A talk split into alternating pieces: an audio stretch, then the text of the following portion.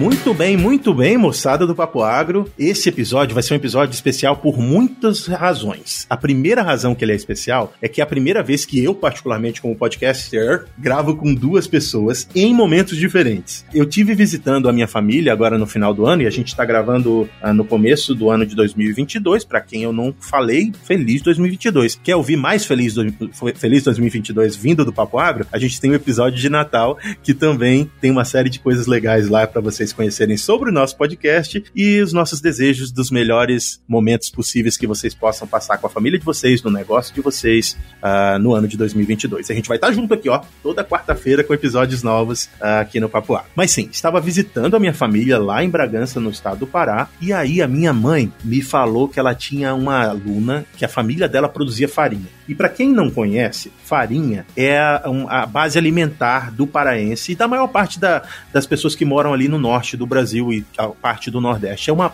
uma parte muito importante uh, da cultura. Eu vou chamar de cultura alimentar e depois a gente vai ouvir falar um pouco melhor disso, mas da cultura alimentar dessa região. E aí eu falei: caramba, eu quero ir lá, eu quero conhecer essa pessoa que produz farinha e por que não gravar com ela como se produz a farinha. E aí é, eu gravei com essa pessoa que foi super, super gentil comigo, a nossa convidada especial chama Edinalva da Silva, e ela mora uh, na colônia chamada América Quilombola, lá em Bragança, e a família dela produz farinha, e a farinha é o sustento da família dela, e não só da família dela, como da comunidade dela. Então, ouça aí a entrevista com a Edinalva da Silva, e ela vai contar pra gente como é que se produz a farinha de Bragança, e depois dessa entrevista, a gente vai conversar com uma pessoa também muito especial, que eu vou, vou explicar daqui a pouco para vocês, e ela vai explicar para vocês por que, que a farinha farinha de Bragança é considerada uma joia do agro no estado do Pará e por que ela é tão importante a ponto de ter uma marca registrada e de estar tá crescendo né, é, nacionalmente, sendo distribuída para outras regiões como um produto realmente uh, especial dentro da produção agro do nosso estado, do estado do Pará. Mas primeiro ouça a Edinalva.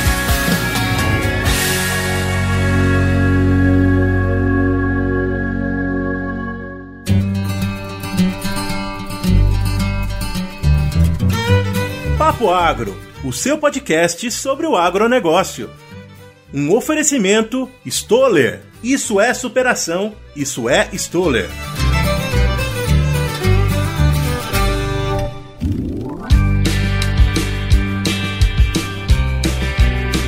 Mas é legal, eu tô aqui visitando a minha família, como eu falei para você, Dinalva. Uhum. É uma região aqui que é muito importante na produção de farinha, né? É bem famoso. Uhum. A gente vê, inclusive, em supermercado escrito lá, Sim. farinha de Bragança, Bragança né? É, você faz farinha há quanto tempo? Eu, desde pequena, eu nasci e me criei torrando farinha com a minha mãe, meus pais. Eu, aqui eu só tô morando, tá com três anos. Eu arrumei meu marido aqui, aí eu convivo agora aqui com ele. É, a gente, eu sempre convivi com a minha mãe lá na, na lá no, na Cutia Campo de Baixo, na roça. É, a gente ia para lá pro Manival, né? Tem um processo muito danado, tem que se vestir tudinho uhum. por causa do jiquiri que tem no Manival e a gente vai para lá, corta a árvore da maniva, arranca ela, apara ela todinho e aí vem, tem que carregar no saco, trazer, botar de molho Aí passa sete dias, oito dias, varia. Não tem aquele processo de assim, é tantos dias, varia. Eu vou te parar aqui rapidinho, porque você falou um monte de palavra que eu não tenho ideia do que, que é. Você falou jiquiri, o que, que é jiquiri? Jiquiri é um matinho que corta a gente. Ah, então quando você vai caminhar pra, pra apanhar a, a, mandioca, a mandioca, tem esse jiquiri. Tem esse jiquiri, uhum, e aí você... Corta a perna da gente. Ah, entendi. Depois bem eu quero assim, que tu me mostre. Bem pra frente, ali onde a gente tá fazendo minha casa, tem esse negócio. E é tipo assim, cheio de espinho? É, cheio de espinho. Ah. Aí você bate nele, ele mostra. Ah, entendi. Uhum. E aí, é, vamos lá. É, você, quando você, você falou que você tem alguns anos que você foi criada uhum, fazendo uhum. farinha, mas você mora aqui em Bragança Sim. há três anos. Aqui, aqui nesse local. Aqui nesse local. Uhum, nesse mas tu é local. é Bragantina? Sim, sou Bragantina. Ah, legal. Por então. eu morava em outro,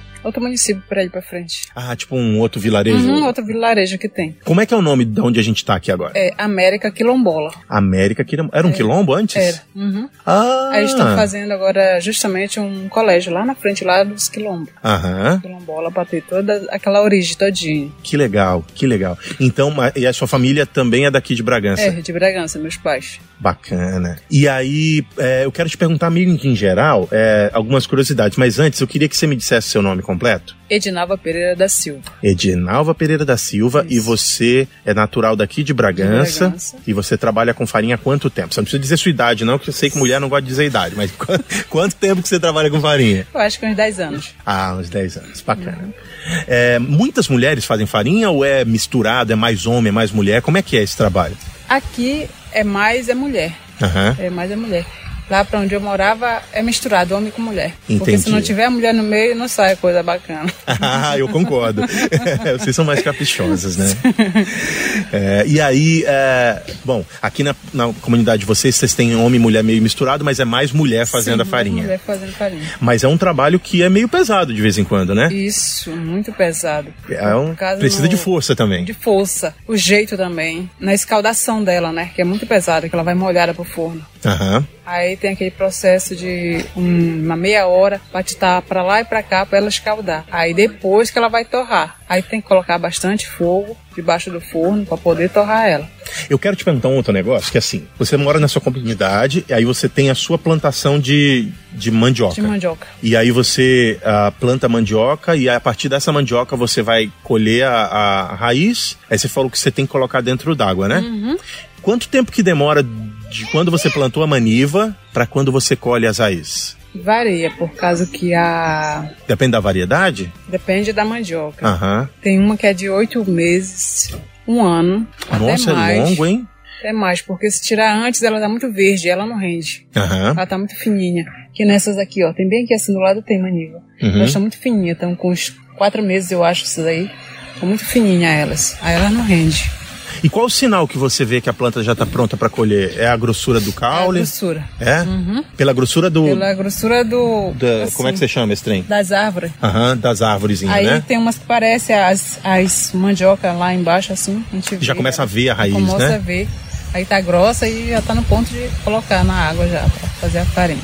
Entendi. E aí você puxa ela, bom, colheu, pegou as raízes. Você não usa nada além das raízes, né? Não. Quebra as Só raízes. a raiz. O que, que você faz com o resto da o planta? resto fica lá. Você deixa lá no Quando chão. não- É, vaca vai lá e come. E faz muda para plantar de novo? Faz, das árvores. Aqui Uhum. tem que torar elas aqui, os pedacinhos e ir plantando. Entendi. Aí você pegou a, a, a, a, a- raiz, trouxe. é, Você, você, você traz, leva para onde essa raiz? É, tem, tem que ir num rio ou você tem um tanque? Como é que é? Ela vem de lá, minha cunhada traz de lá, bota naquela caixa ali, ó.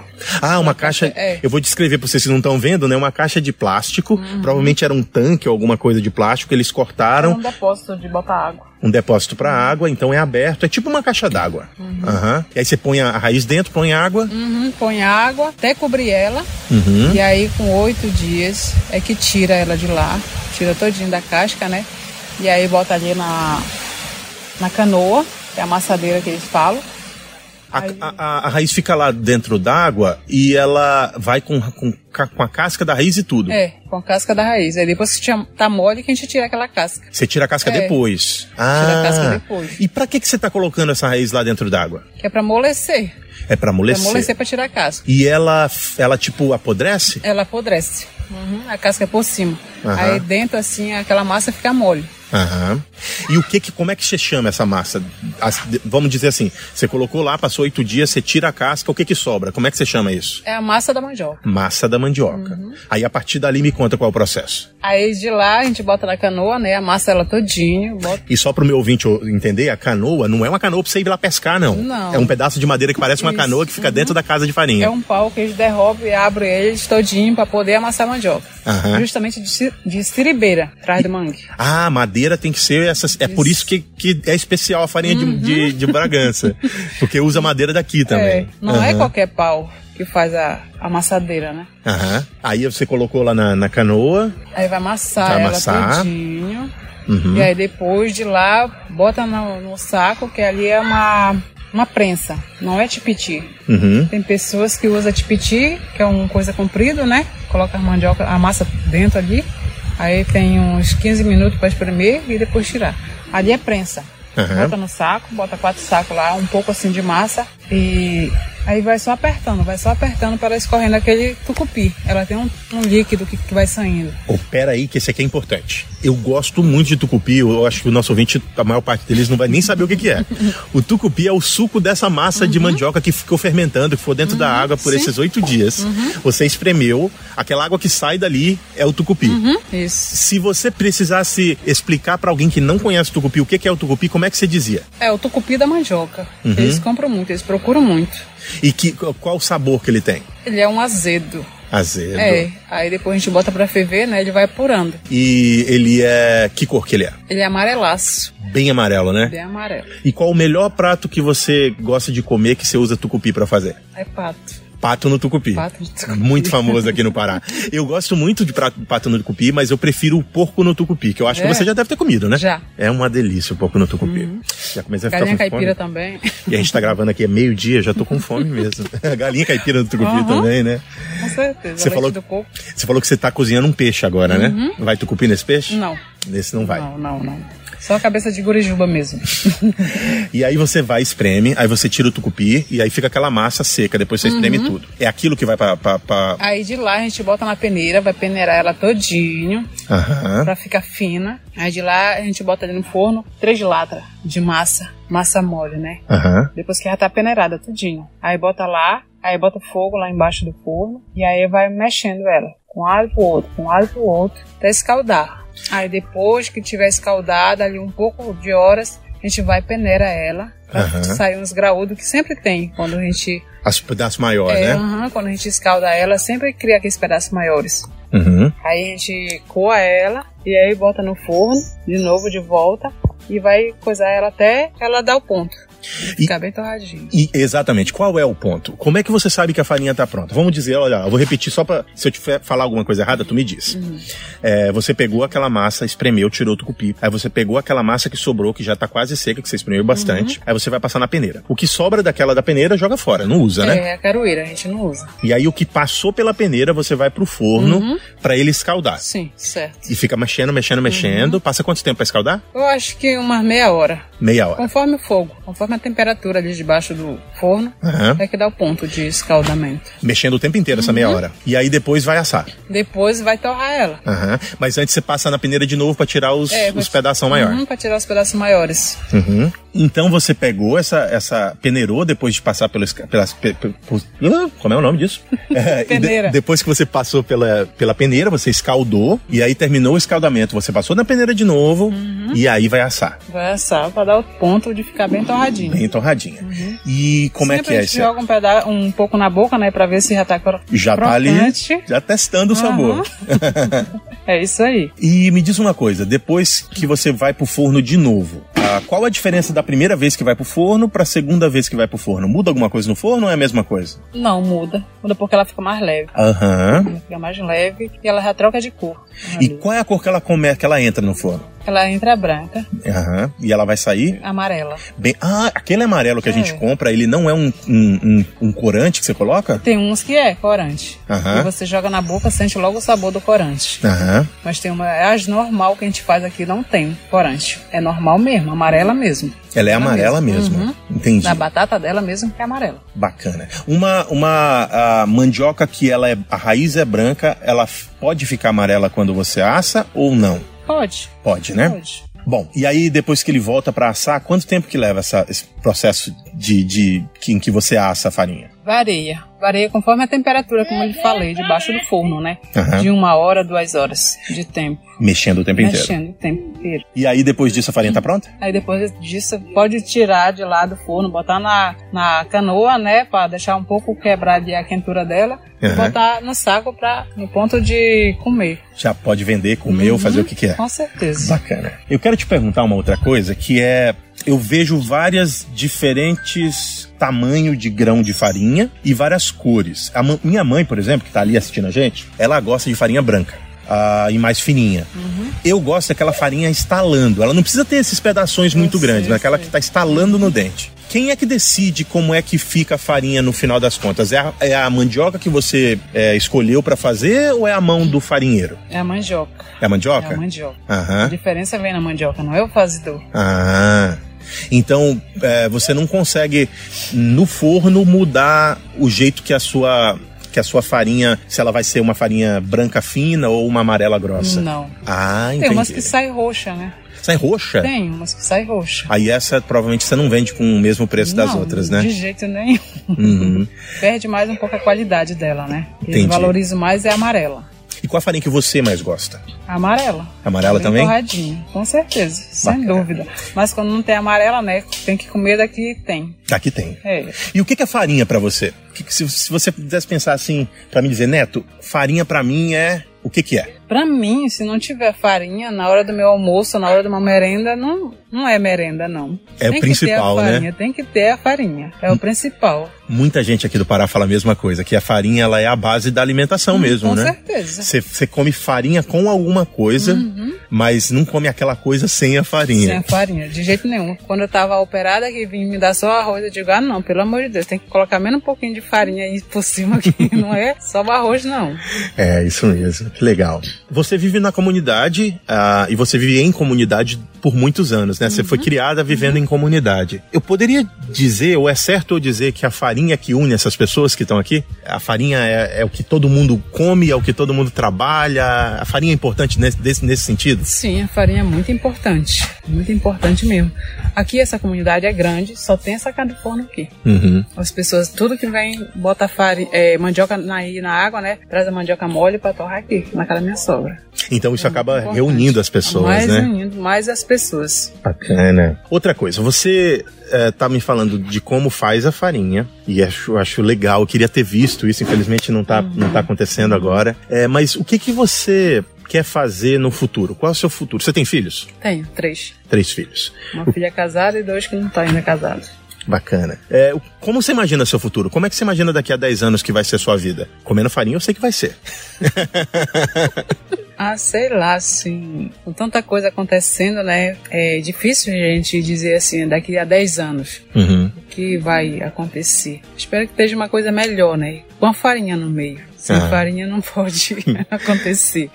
Que legal, que legal. Eu também. Eu espero. Eu não como tanta farinha assim, porque eu moro fora daqui, mas sempre que eu posso eu como. Porque eu acho farinha também, ela, ela me remete à família. É, meu pai gostava muito de farinha, minha mãe tá aqui o tempo inteiro e gosta de farinha, então ela me remete muito à família. Sim.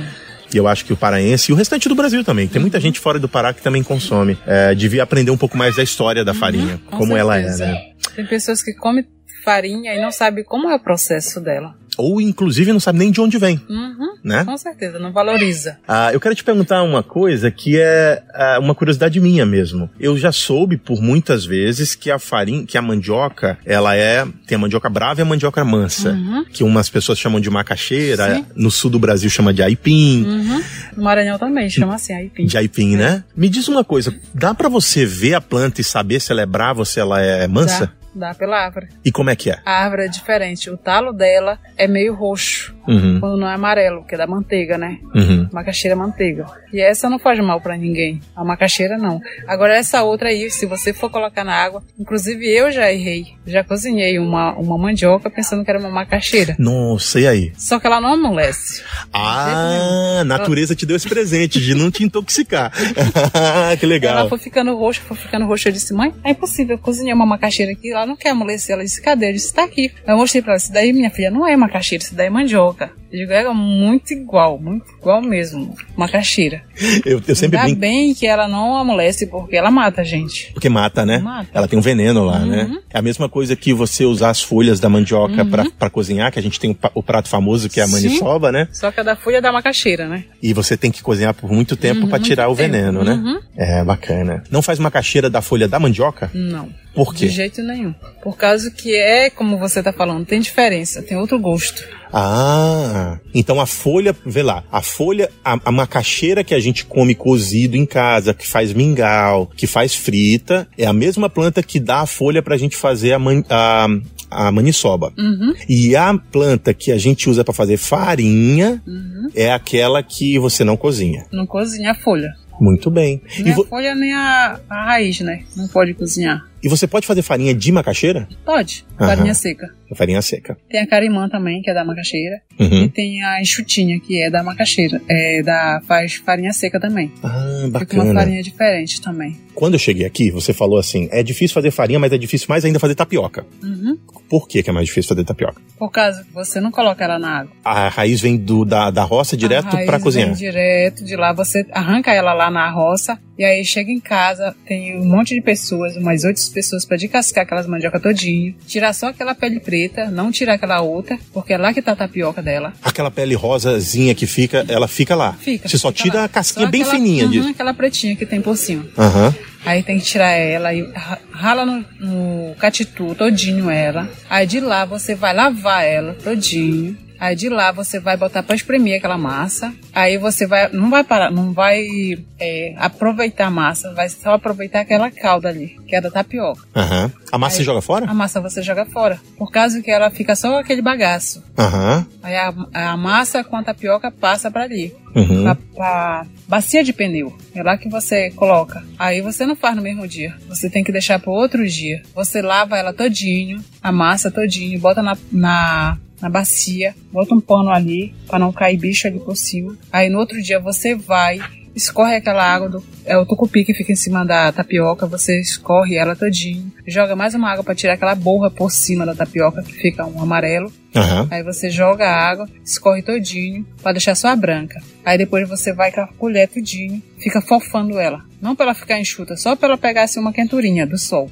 Aham. Bota um pano assim por cima dela, pra ela pegar uma quentura. Aí depois você vai é, passar ela na peneira todinho, pra poder torrar ela. Aí passa o dia inteiro. Aí você tem que, se você colocar demais fogo debaixo do forno, ela gruda todinho o forno. Ah, ela não presta. Aham. Aí tem que ser a temperatura certa pra você ir colocando ela ao mesmo tempo e espocando. E essa, essa, esse processo no final vai dar aquelas bolinhas. Aquelas bolinhas brancas. branca. Uhum. Entendi. E nesse mesmo processo você também consegue a goma pra fazer tapioca? Tapioquinha, uma Ah. outras coisas. Muito bem. Tem aqueles que colocam fermento, né? Que é aquelas que a gente compra no supermercado, que a gente bota no, no café, em alguma coisa, elas somem tudinho. Aham. É aquelas que é levezinha. Então, colocaram fermento. Muito bom. Foi muito bom conversar com você, viu? Obrigado mesmo. A gente, só pra você, meu ouvinte, entender o que aconteceu, eu tô passeando aqui com meu sobrinho e minha mãe, e a gente chegou aqui, a minha mãe falou, ó, tem uma aluna que mora numa comunidade. A gente foi na comunidade e encontrou a nossa entrevistada aqui no meio do nada. Ela tá cozinhando o peixe dela, morrendo de preocupação que o peixe tá cozinhando demais, né?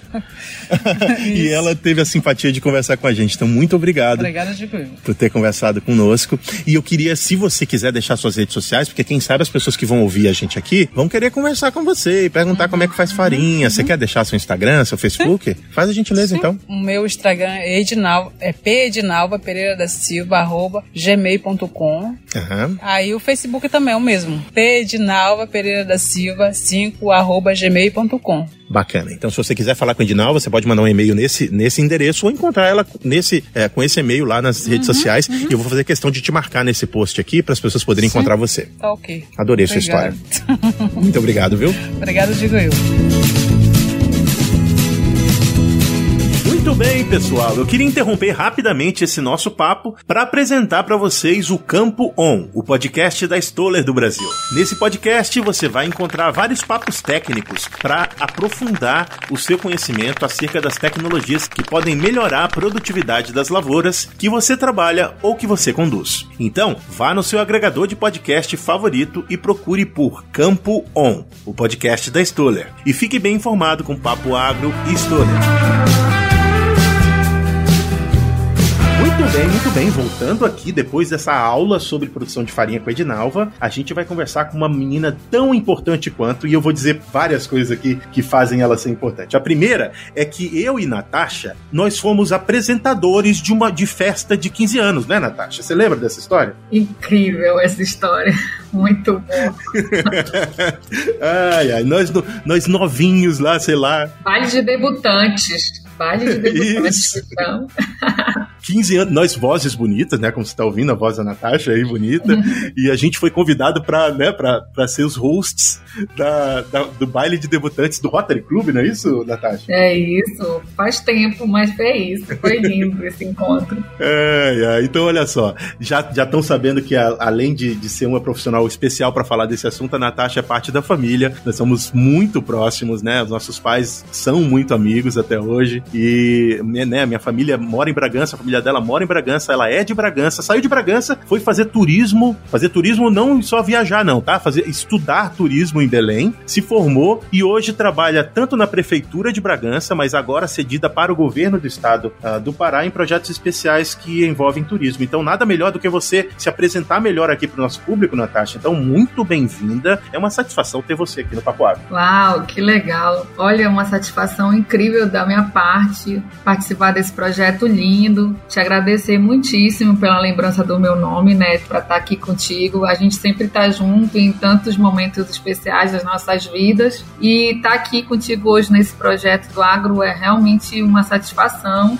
Eu espero poder trazer algumas informações aqui para o teu público, né, agradecer a audiência de todos e olha, eu sou uma apaixonada, eu sou uma bragantina de nascença e apaixonada pela minha proposta profissional, que é estudar o turismo. Eu me dedico a isso há muitos anos. Não vou falar a idade, né, Neto? É, não. não. vale a pena, a gente deixa essa parte para aí. Mas, assim, é, eu escolhi turismo por, por umas, umas, umas opções muito interessantes, que era o meu pai me levando para conhecer, e sempre que ele podia, a vida né? Então, viagens rodoviárias inacreditáveis que a gente fez pelo Brasil. Isso me fez ter prazer por viajar. E depois eu percebi que isso podia ser uma profissão. Então, eu me dediquei, estudei, continuo estudando. E eu sempre tive muita vontade de, como você falou, eu vim para a capital estudar, mas depois eu tinha muita vontade de olhar para o meu município a partir dessa, dessa possibilidade de estudo e tal. Então, Bragança, para quem não conhece, por favor, coloque na sua agenda, você tem que conhecer, viu, Neto? Sempre lembra disso aí pro teu público. É verdade, verdade. Bragança está localizada a 200 quilômetros da capital Belém e é uma costa atlântica da Amazônia incrível, com muito potencial e muita coisa para se ver, muita coisa maravilhosa. Sei que o Neto, toda vez que volta lá, vai num lugar diferente e volta encantado,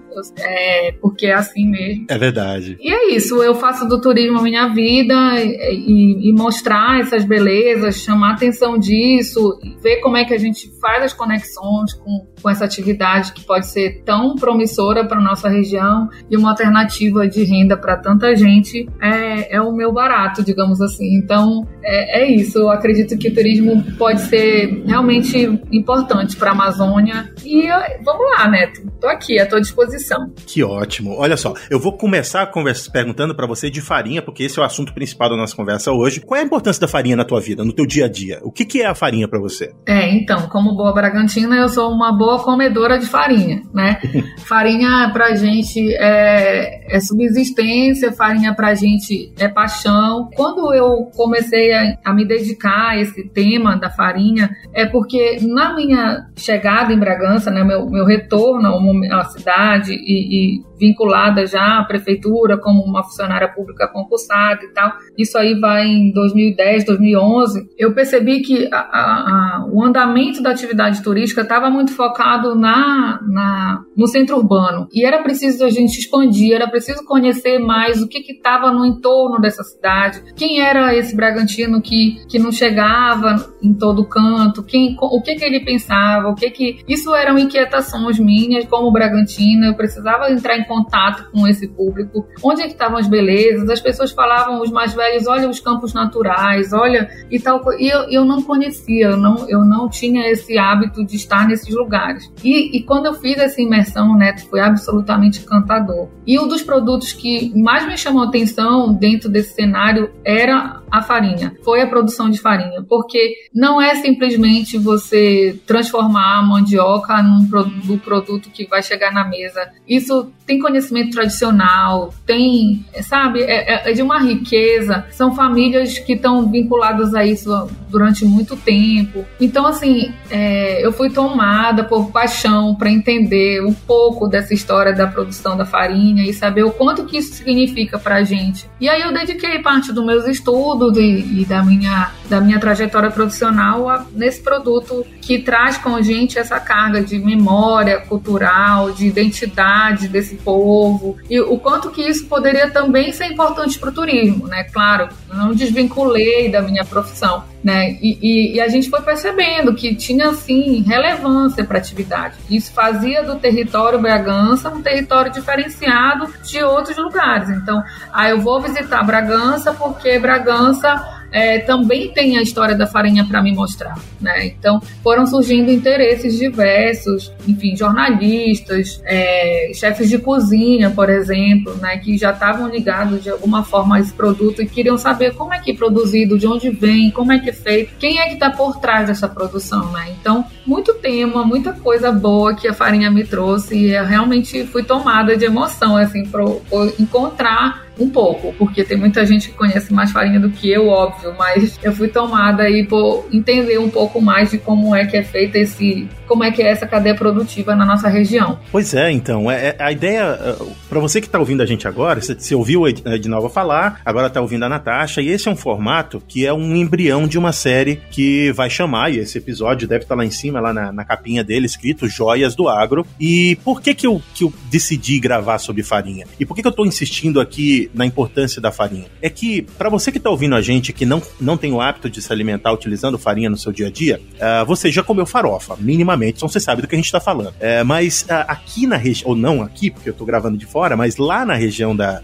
de Bragança, a farinha, ela não é uma coisa que é acessória. A farinha, ela é o prato principal. A farinha é ela acompanhada com alguma coisa, ela é a base da cultura alimentar daquela região. É tão importante para as pessoas que ela se tornou marca. E hoje, você que assiste televisão e gosta do Masterchef ou desses programas de comida, quando eles apresentam coisas do, do, do norte, eles sempre falam farinha de Bragança. Você já ouviu falar isso várias vezes na televisão também, né, Natasha? Sim, sim. Virou uma marca. E eu queria entender, é um case isso. Por que, Natasha, que você acha que a farinha de Bragança se tornou tão importante quanto ela é como produto, como marca, como, como identidade de uma região? Olha, Neto, é difícil essa pergunta, mas eu vou tentar. É assim. O produto em si ele é diferenciado, né? Então, se você pega a farinha de mandioca produzida em Bragança e você pega a farinha de mandioca produzida em, em outros, outras regiões do estado do Pará, você vai notar a diferença. Então, eu sou suspeita de dizer que a nossa é a melhor do mundo. Mas.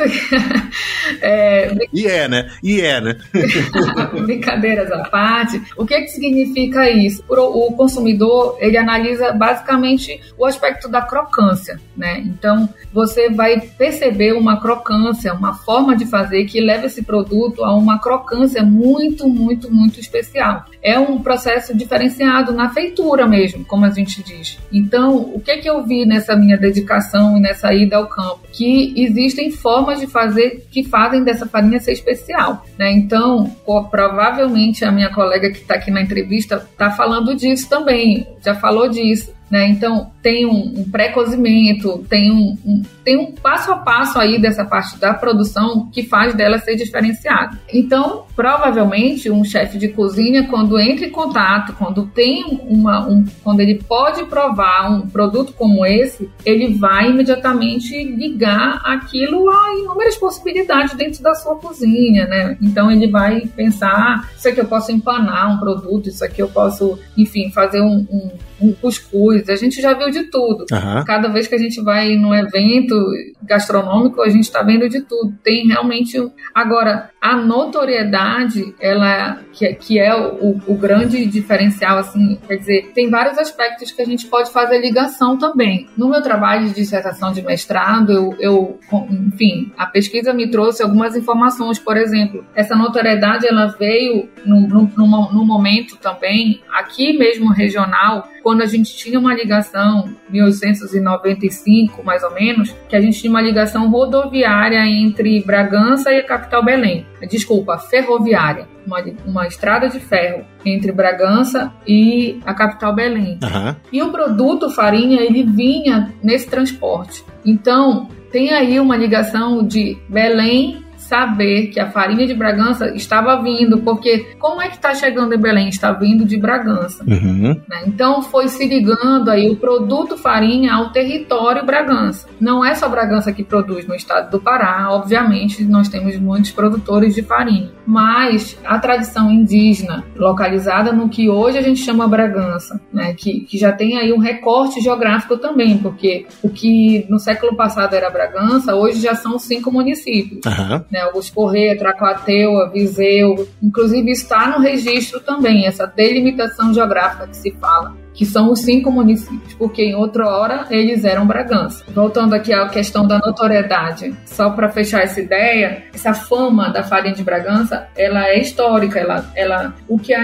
o que o produto agora ganha notoriedade, ganha a repercussão é, também em função do selo, mas o selo ele não traz a notoriedade, ele só registra o que já é notório, entende? É, então eu queria te perguntar exatamente sobre a notoriedade, porque eu viajei o estado todo ainda quando estudante, depois trabalhei na região, eu vou chamar ali, da região de, de Paragominas, que é, eles chamam de sudeste paraense ou sudoeste paraense, não lembro mais, mas enfim, uhum. eu trabalhei em outras regiões ali do estado, né, e a gente sempre ia na, na feira comprar farinha, meu pai, você sabe, adorava farinha e ele queria comprar uhum na feira. E, e o jeito de comprar a farinha na feira é super engraçado, pessoal. Imagina que tem um saco de sarrapilheira cheio de farinha, vários deles alinhados. Aí a pessoa mete a mão no saco, joga na boca, prova. Não, essa eu não quero. Aí prova outra, essa eu não quero. E eles provam de longe. Depois procura aí na internet, que é muito engraçado, porque eles pegam a mãozada de farinha assim e joga assim, sei lá, meio metro da, né? da boca e conseguem pegar a farinha. e aí eu ia te fazer essa, essa, essa pergunta, né? Ah, você fazer o comentário de como você compra farinha, se você faz o punhado e joga de longe. e também, quanto da farinha que é dita de Bragança é de Bragança? E como que a gente vai saber se realmente é a farinha de Bragança ou é só uma plaquinha dizendo que é de Bragança? Olha, né, depois desse tempo aí, de alguma, algumas, algumas sacas que eu já comi, né, por conta desse, dessa dedicação na pesquisa, e a gente visitou muitos produtores, para minha pesquisa acadêmica, mas também para pesquisa e contribuição que a gente pôde dar para a elaboração do dossiê da indicação geográfica. Né? Se eu sei que a farinha de Bragança, eu, eu posso ser muito pretensiosa com a minha resposta, mas provando, a gente já sabe um pouco mais ou menos do sabor, o tipo da crocância, a gente vai ficando assim um pouco mais criterioso, mas a gente é capaz de errar, claro, porque tem muita farinha boa também produzida por aí. Mas a minha garantia de que é de Bragança é que hoje eu tento comprar de produtores, então eu tento comprar direto do produtor, não eu evito comprar da da feira, porque nem sempre na feira a gente tem a, a garantia de que é de Bragança. Como o produto ficou mais notório, como o produto ficou é, ainda mais procurado, é, se usa a farinha, o nome farinha de Bragança nas feiras na capital e em outros, outras cidades como uma marca farinha de Bragança.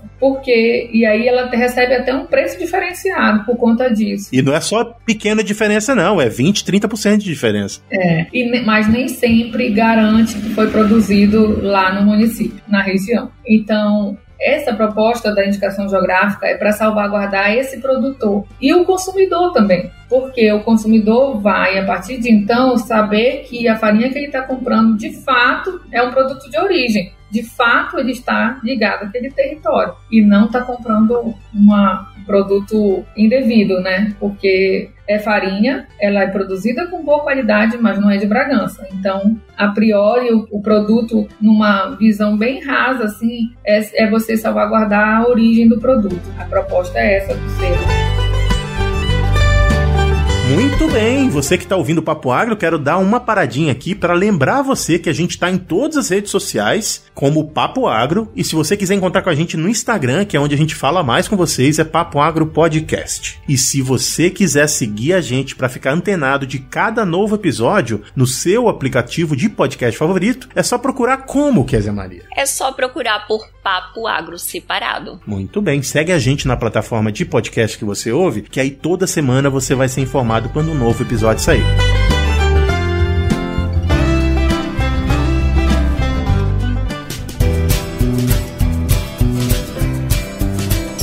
Então, eu tava te provocando exatamente pra chegar nesse ponto, que é a, a, o selo de indicação geográfica, que eu acho que é a única maneira realmente de você habilitar um produto regional de, de forma que ele se torne uma marca e seja respeitado com a qualidade que é devida pela notoriedade do produto. Então, acho muito legal. Talvez no futuro a gente até grave um episódio falando sobre esse assunto, se vocês aí estiverem ouvindo. Mas você, meu ouvinte, que tá ouvindo a gente falar de farinha, que é um, uma questão muito regional, mais ainda, não só falando de farinha, mas da melhor farinha do mundo, a farinha de Bragança, pensa nas coisas que tem aí na sua região e que também mereceriam um selo de joia do agro para sua região. Quem sabe você me dá ideias aí pra gente gravar um joias do, do agro na sua região, que seria um, uma satisfação muito grande, especialmente se for uma coisa nova que eu não conheço. Hoje eu decidi falar da, das coisas de casa, porque a gente tá aqui, né, além de confraternizando com os amigos e falando de coisa que a gente conhece, tá relembrando as raízes do nosso povo, o povo paraense. Afinal, eu sou paraense, Natasha é paraense, e é muito importante que a gente valorize essas questões. Quando se fala de agro, sempre se fala de agro numa, num patamar muito grande, falando de grandes culturas, de soja, de milho, de algodão, mas macaxeira, mandioca é agro, e a, e a farinha de, de Bragança é um produto agro, e é uma joia do agro, e é por isso que a gente gravou esse episódio, que eu espero que você tenha gostado. Neto, sobre o selo da farinha, é assim,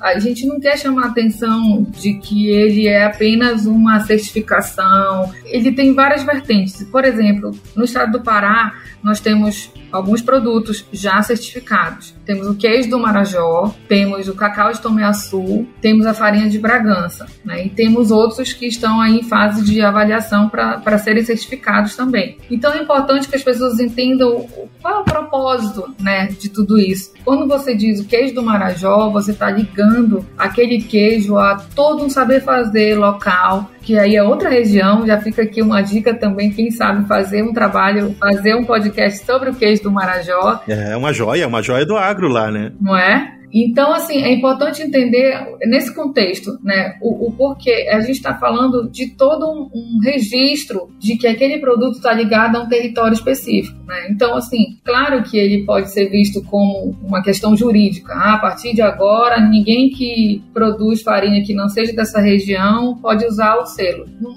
não é especificamente disso que a gente está falando. Né? A gente está falando de uma educação do consumidor, como eu te falei, para que o consumidor procure saber de onde está, qual é a origem daquele produto, né? De onde ele vem, quem é que produz. Então, mesmo na feira, né, as pessoas procurem saber, porque existe todo um trabalho. Se você puder acompanhar, como você acompanhou, mas alguns dos teus ouvintes puderem acompanhar o quão rico é essa produção, o quanto tempo que as pessoas ficam ali dedicando seu tempo, o, o sua lida numa produção de, de mandioca, você vai ver que esse produto é um produto que merece atenção, que merece respeito. Então, assim, é para a gente valorizar o produtor. Uma das vertentes mais importantes que precisa ser levada em consideração nesse, nesse selo é a valorização desse homem do campo e dessa mulher do campo. Nós temos aí o gênero feminino também muito, muito importante nesse processo. Então, assim, eu te diria que para mim, né, como uma turismóloga e tal, que me dedico um pouco a entender esse processo, a relevância para mim desse selo é de que ele valoriza o trabalho desse homem e dessa mulher do campo. Acho que seria uma forma, é, não, não romântica, mas uma forma... Justa? Justa, talvez. Essa, essa seria um, esse seria um termo.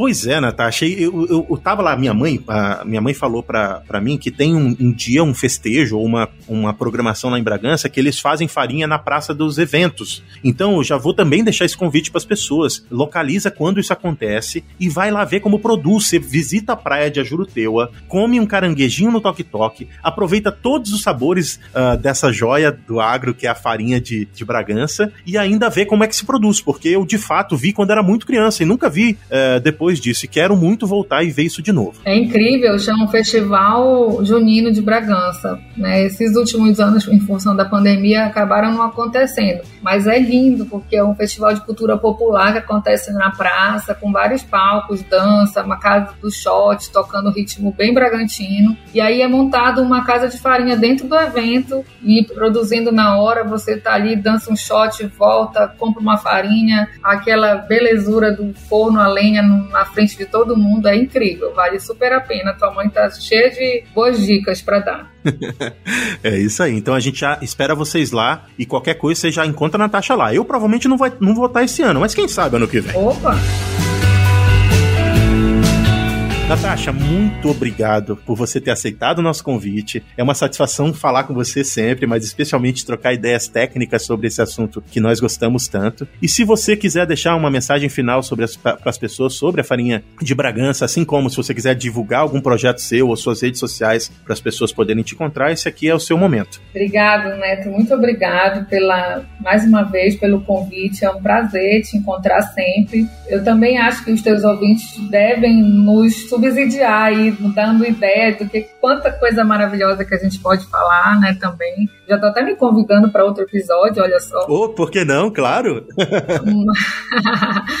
Mas é, eu acho que o, o, que eu gostaria de falar de farinha de Bragança, a gente já deu um pouquinho da vontade, assim, já mostrou um pouco. Agora eu queria convidar, convidar todo mundo para vir em Bragança, vir na região, conhecer esse produto, provar junto com a gente. A gente pode até mandar para as pessoas degustarem, mas eu acho que é importante vir aqui. É disso que a gente está falando. Quando esse projeto está ligado a uma proposta de uma estratégia de desenvolvimento territorial, não só da agricultura familiar específica, mas chamar atenção para o turismo da região, também nós estamos falando disso, de famílias, é, de bragantinos notórios que estão há muito tempo produzindo esse, essa maravilha que é a nossa farinha, e a gente quer que as pessoas tenham conhecimento disso, a gente quer que as pessoas venham à nossa região, é, vá na praia de Juruteua, participe também dos nossos festivais. A gente tem eventos interessantíssimos para o ano inteiro, mas venha conhecer a farinha de perto, venha conhecer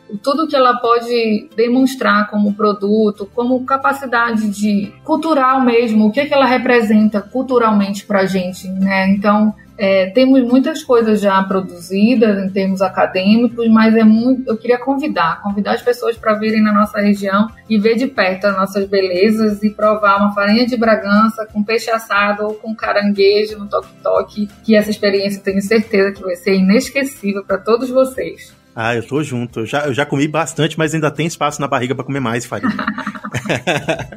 Ai, Natasha, muito bom. Muito obrigado, viu? Por enquanto, muito obrigado por ter ouvido a gente até agora. Um abraço para quem é de abraço, um beijo para quem é de beijo, cheio de farinha de mandioca lá de Bragança. Até a próxima. Tchau.